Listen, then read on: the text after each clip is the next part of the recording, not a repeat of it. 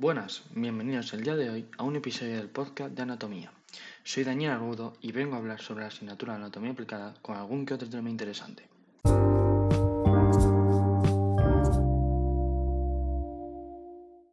Hoy hablaremos sobre la cesárea. Seguro que más de uno aquí ha nacido por cesárea. ¿Qué es la cesárea? Es el parto de un bebé en el que se hace una abertura en la zona baja del vientre de la madre. Podría ser necesario planificar una cesárea si hay ciertas complicaciones en el embarazo. ¿Por qué se realiza la cesárea? ¿El niño sufre más que en el parto natural? ¿Cuáles son estas complicaciones? ¿Ventajas? Sobre todo esto hablaremos a continuación. Quédate para saberlo.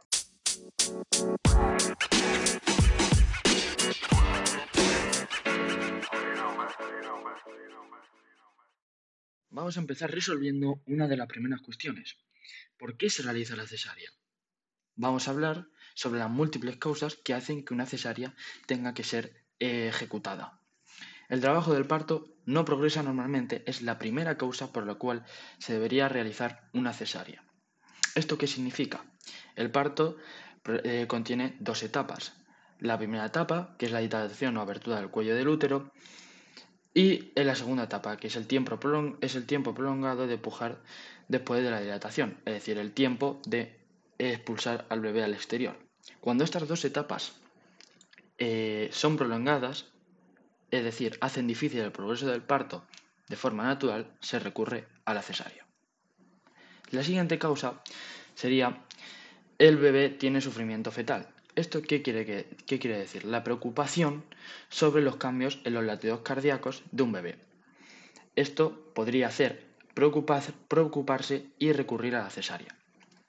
La siguiente causa sería que el bebé o los bebés se encuentran en una posición inusual, es decir, una posición que dificulta y pone en peligro la vida del bebé en el parto. La siguiente causa es que tienes un embarazo múltiple, una cesárea podría ser necesaria para las mujeres embarazadas de mellizos, trillizos o más bebés. Es decir, si tienes un embarazo múltiple y es complicado que los bebés nazcan de forma natural y por lo tanto se pone en peligro la vida de la madre y de los bebés, se hace una cesárea, una cesárea que hace que se reduzcan mucho más los riesgos. Siguiente causa es que hay un problema con la placenta. Es decir, si la placenta cubre la abertura del cuello del útero, es decir, esto se llama placenta previa, es recomendable practicar un parto por cesárea.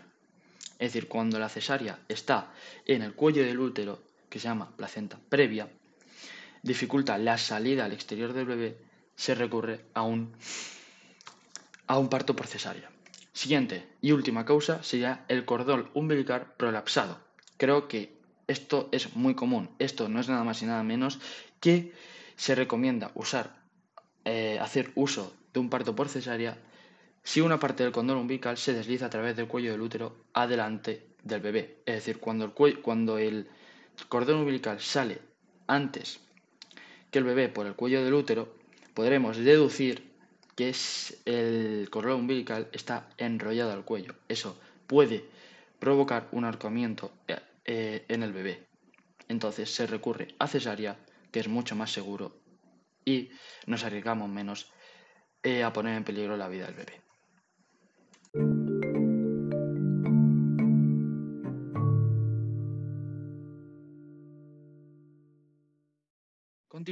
Con una cuestión muy, muy interesante, que es si el bebé sufre más que en un parto natural. La respuesta es no, los riesgos para el bebé en una cesárea son mínimos comparados con los del parto natural.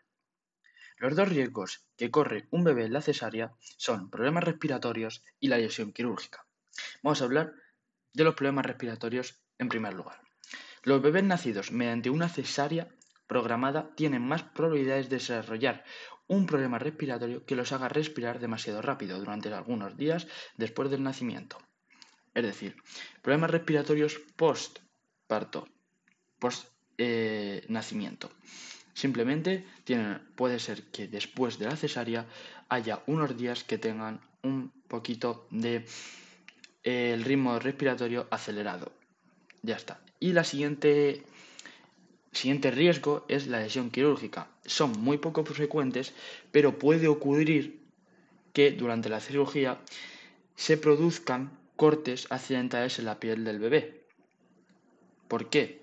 Porque en, una cesárea se rajan múltiples capas de la, de la piel, del vientre, etc. Y puede ser que por un error del cirujano se raje levemente la piel del bebé. Repito, estos riesgos son poco frecuentes.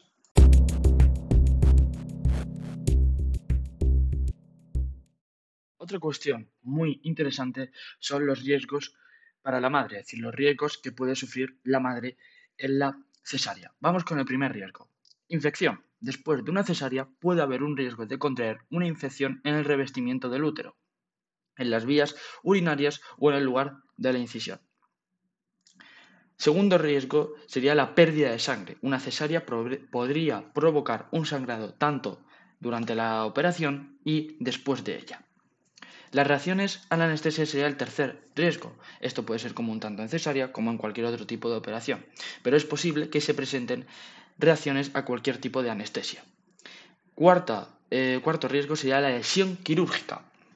Aunque son poco frecuentes, al igual que los riesgos para el bebé, pueden producirse lesiones quirúrgicas en la vejiga o en los intestinos durante una cesárea. Y quinto, pero por ello no menos importante, sería el aumento del riesgo en embarazos futuros. Es decir, tener una cesárea aumenta el riesgo de complicaciones en un embarazo posterior y en otras cirugías. Mientras más cesáreas tengas, mayores serán los riesgos de padecer placenta previa y placenta adherida.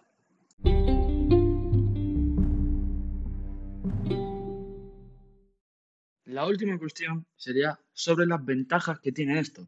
Bueno, las ventajas de la cesárea respecto al parto natural son cuatro. La primera es que no hay ningún tipo de dolor durante el parto debido a la anestesia. Claro, en una cesárea te anestesian. ¿Por qué? Porque es una intervención quirúrgica. Por lo tanto, no sientes dolor, a diferencia que en el parto natural sí lo sientes. Segunda cuestión, el tiempo de la intervención es corto, unos 30 minutos si todo va bien. Es decir, una cesárea puede durar 30 minutos sin complicaciones, en la intervención, mientras que un parto natural puede durar horas hasta que el bebé sale. tercera cuestión es que se sabe con exactitud el día que va, a nacer el bebé si la cesárea ha sido programada. Y por último, la cuarta cuestión es que existe un menor riesgo de complicaciones para el bebé.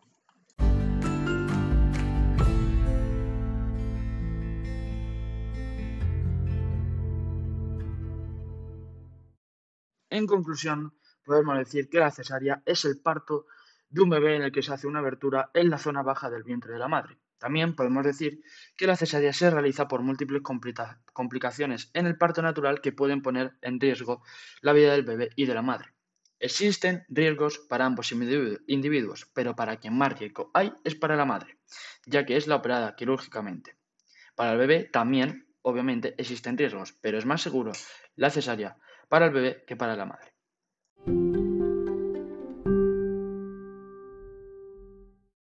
Ya hemos llegado al final de este episodio. Espero que haya sido útil para informarse sobre este gran campo de la anatomía y nos vemos en otro episodio.